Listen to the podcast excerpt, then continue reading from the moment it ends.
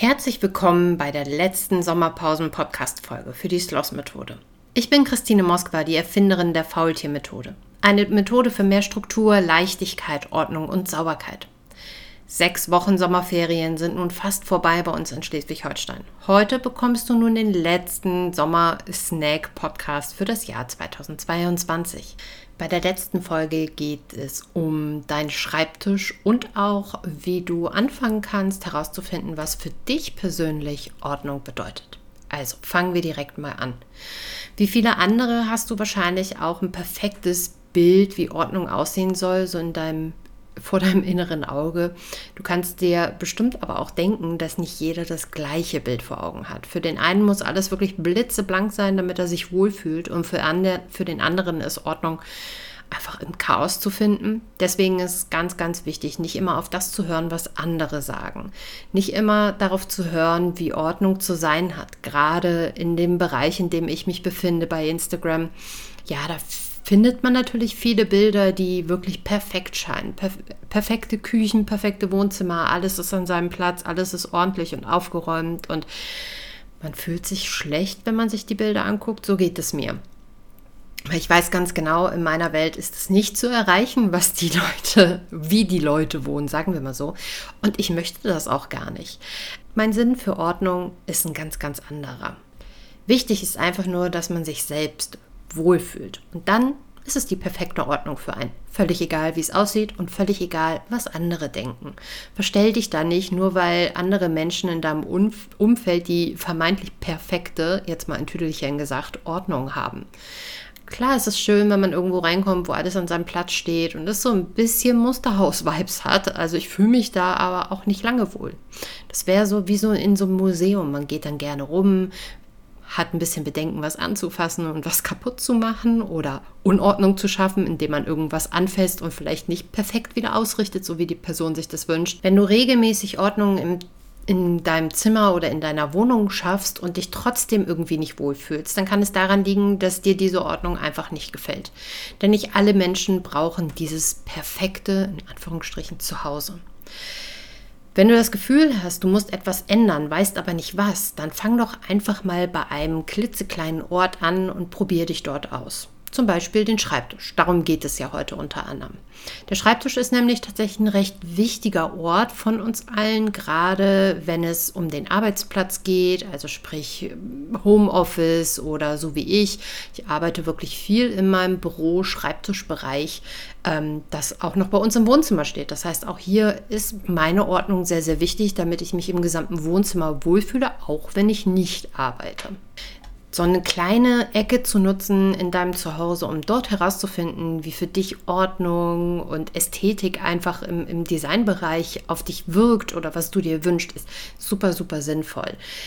Wir bleiben jetzt mal beim Beispiel Schreibtisch und hier ist das hauptsächliche Problem meistens, dass der Schreibtisch nicht an dich angepasst ist.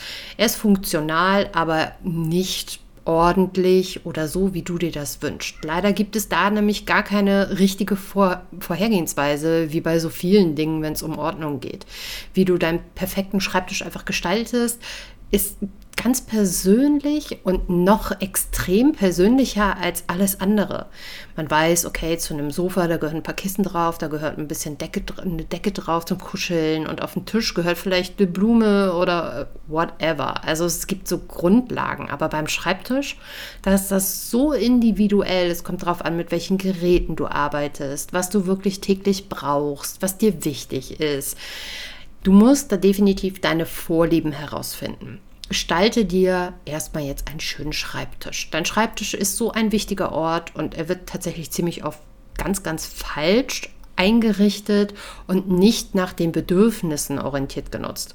Wenn du ein, eine Wohlfühlordnung geschaffen hast, kannst du sie Schritt für Schritt in deinem ganzen Zuhause anwenden. Folgendermaßen gehst du dabei vor. Als erstes machst du das, was ich immer sage, was ich nicht leiden kann. Gerade so beim Ausmisten oder so oder beim Aufräumen sagen ja viele, alles erstmal raus und dann wieder das einräumen, was man haben möchte. Finde ich ganz schrecklich, weil grundlegend ist es so, dass man dann total überfordert ist, wenn man erstmal sieht, was man alles rausgeholt hat. Gerade so, wenn es um den Kleiderschrank angeht. Ähm, wenn es den Kleiderschrank angeht, da gehe ich ja immer ein bisschen anders vor. Ähm, beim Schreibtisch ist das aber was anderes. Hier würde ich dir empfehlen, wirklich die Oberfläche einmal komplett frei zu machen und sowas wie Bildschirm, Lautsprecher, Mikrofon, Tastatur und Maus da anzuordnen, wo sie hingehören.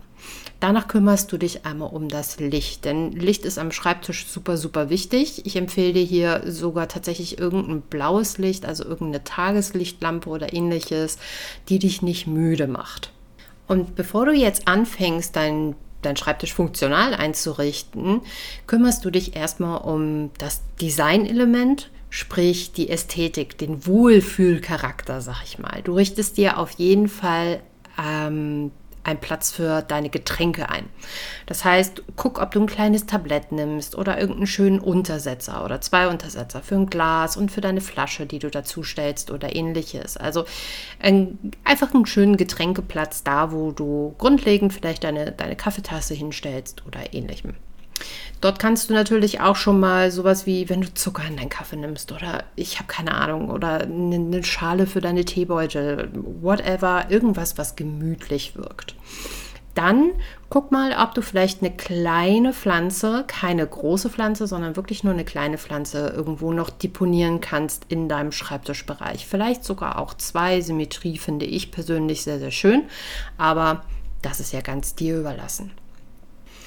Und erst dann, wenn du dich wohlfühlst, wenn du vielleicht noch mal eine kleinen Kartenständer aufgestellt hast mit einer Spruchkarte drauf oder whatever, irgendwelche schönen ästhetischen Sachen, Kleinigkeiten an Deko, Sachen, die die du anschaust und dich glücklich dabei fühlst, wenn du das fertig hast, dann kommen erst die funktionalen Sachen. Dann suchst du dir ganz konkrete Plätze, wo deine Sachen hingehören. Das heißt, wo kommt dein Planer hin? Wo kommen deine Notizzettel hin? Wo kommen deine Stifte hin und ähnliches? Also wir befinden uns jetzt gerade nur auf der Oberfläche vom Schreibtisch, nicht in den Schreibtischschubladen oder ähnlichem. Dann überleg dir, was brauchst du wirklich jeden Tag und was brauchst du jeden Tag mehrfach und was muss wirklich auf dem Schreibtisch liegen und was kann vielleicht in ein Regal verschwinden oder in einer Schublade verschwinden. Denn auf dem Schreibtisch ist es so wie überall, umso freier die Oberfläche, umso ordentlicher sieht es aus. Aber Achtung, bist du jetzt so ein Mensch wie ich, dann ist es vielleicht auch sinnvoll, den Schreibtisch ein bisschen voller zu lassen, so wie ich. Also ich liebe da so ein kleines, dezentes Zettelchaos, dann fühle ich mich wohler und kann tatsächlich besser arbeiten. Wie jetzt schon ein paar Mal gesagt, es kommt ganz und vollständig nur auf deine Ansprüche an. Wie kannst du am besten arbeiten? Ist es total clean am besten oder brauchst du so ein bisschen kleines Chaos um dich rum? Dann go for it nutz das Chaos und nutz einfach dein, dein, ja, dein, dein Vibe, der gerade beim Arbeiten super, super wichtig ist. Und dann kannst du mal schauen, wie fühlst du dich wohl und das à peu à peu immer mehr anpassen. Funktionalität weiter anpassen, das Design weiter anpassen. Schau einfach, was dich glücklich macht, dich zufrieden macht. Und wenn du deinen Schreibtisch dann so eingerichtet hast oder irgendeinen anderen Bereich deiner Wohnung, dass du dich wohlfühlst, dann kannst du diese gesamte, diesen gesamten kleinen Bereich einmal genau betrachten und das adaptieren auf deine gesamte Wohnung. Das heißt, wo stehen die Pflanzen? Wie viele Dinge liegen immer zusammen? Also es gibt ja so eine Grundregel, dass drei Sachen sehr harmonisch meistens zusammenwirken. Zwei alleine sind oft zu wenig, also an Dekoration oder ähnlichem, wenn irgendwas auf einer Oberfläche steht. Vier sind oft zu viel, das wirkt zu wuchtig und drei ist so eine magische Zahl irgendwie. Das sieht ganz nett zusammen aus. Das kann man meistens gut zusammen ausrichten. Hast du das? Oder liegen bei dir grundlegend irgendwo immer mal vier oder fünf Dinge oder gar nichts? Nutzt du Pflanzen? Welche Farben haben sich einfach etabliert in der Zeit, in der du deinem Schreibtisch wirklich schön gemacht hast? Schau dich da ganz genau um und nutze einfach das, was du siehst und versuch das auf andere Bereiche in deiner Wohnung ja einfach anzuwenden. Kleiner Quick-Tipp nochmal zum Schluss. Wenn du Kinder hast, fang auch gerne so mit deinem Kind auf dem Schreibtisch bei deinem Kind an. Denn es lernt sich definitiv um einiges besser, wenn der Schreibtisch nicht ganz so vollgestellt ist mit Kram. Gerade für Kinder, die sich doch schneller ablenken lassen, gehört definitiv kein Spielzeug auf dem Schreibtisch.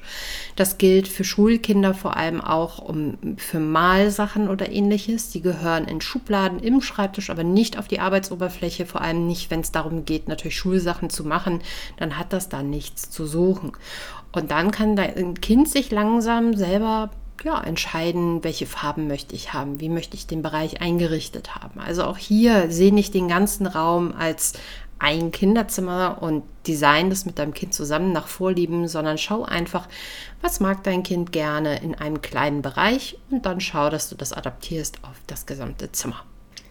Nun möchte ich dich nochmal auf eine klitzekleinigkeit hinweisen. Wenn du die Sloss-Methode, sprich die Faultier-Methode, anwenden möchtest, wenn du dazu kommen möchtest, dass du in deinem Zuhause nur noch ein paar Minuten am Tag brauchst, um deine Wohnung wirklich nachhaltig aufzuräumen und sauber zu machen und das Ganze vielleicht auch so wie ich nutzt, gerade so in depressiven Phasen deines Lebens oder aber in Phasen, müssen ja nicht unbedingt Depressionen sein, aber wo du vielleicht nicht so viel Antrieb hast, nicht so viel Motivation hast, dann empfehle ich dir wirklich das 14-Tage-Workbook für die Sloss-Methode. Denn hier bekommst du Schritt für Schritt ganz genau erklärt, wie die Faultier-Methode funktioniert. Du lernst jeden einzelnen wichtigen Schritt kennen. Du lernst ganz viel über Verantwortungsbereiche, über deinen eigenen Anspruch an dein Zuhause, wie es bei dir zu Hause auszusehen hat, was man überhaupt zu Hause machen muss, sprich To-Dos, was gibt es überhaupt? Ist das alles wirklich so viel, wie man sich das immer vorstellt? Schau da einfach mal unbedingt bei sloss-methode.de vorbei. Im Shop findest du das 14-Tage-Workbook. Bevor wir jetzt wirklich hier aufhören, denk dran, dich beim Newsletter anzumelden. Denn beim Newsletter bekommst du jede Woche von mir ein kostenloses PDF zugeschickt über Checklisten, Habit Tracker und viel, viel mehr. Schau da auch mal auf sloss-methode.de slash Newsletter. Melde dich da gerne an und sicher dir dein kostenloses PDF jede Woche. Da ist definitiv was dabei, was auch du gebrauchen kannst. Nun wünsche ich dir noch einen wundervollen Tag und denk immer daran, bleib fleißig faul.